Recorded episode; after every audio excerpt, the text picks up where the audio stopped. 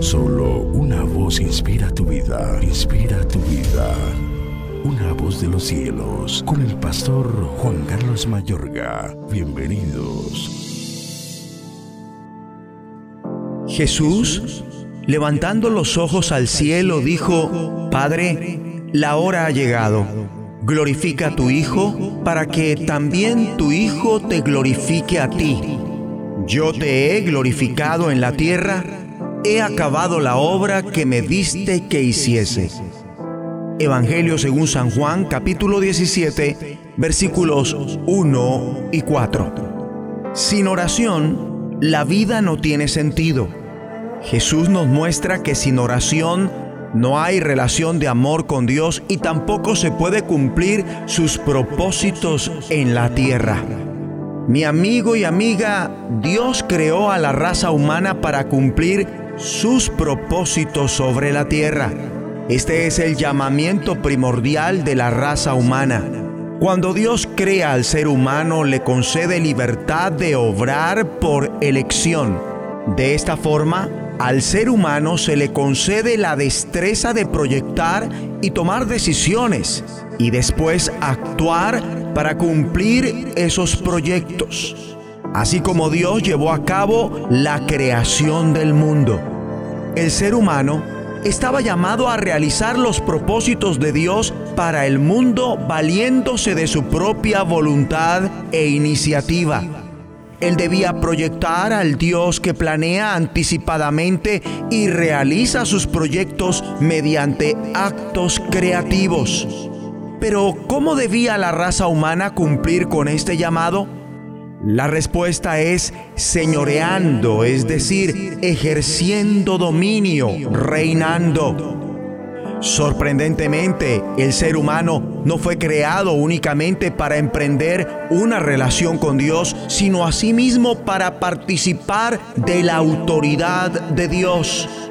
Dios y Padre, vemos que al ser humano le diste autoridad sobre tus obras y lo pusiste por encima de todo. Es que el cielo es tuyo, pero le diste la tierra a los seres humanos mi amigo y amiga, de qué forma preparó al ser humano para que reinara el mundo. En primer lugar, lo crea de su propia naturaleza, la cual es espíritu.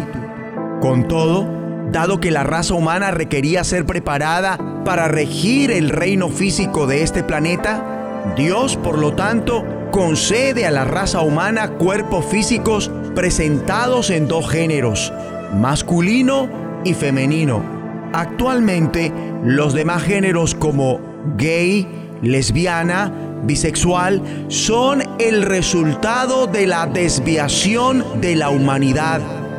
De la especie humana únicamente creó al hombre y a la mujer, de modo que el propósito de reinar, ejercer dominio, se lo concedió a los dos, a varones y mujeres. Y al escudriñar el inicio de la creación, queda claro que jamás Dios quiso o propuso reinar por sí mismo el mundo. ¿Por qué? Es porque Dios es amor y el amor no planea en esos términos. Una persona egoísta busca todo el honor y todo el prestigio, todo el dominio, todo el mando, todos los privilegios y todos los derechos. Pero alguien con amor quiere que otros participen de lo que Él tiene, ¿verdad? Mi amigo y amiga, es definitivo que todos comprendamos que la relación de amor que Dios instauró no dista del propósito que Dios tiene para la humanidad.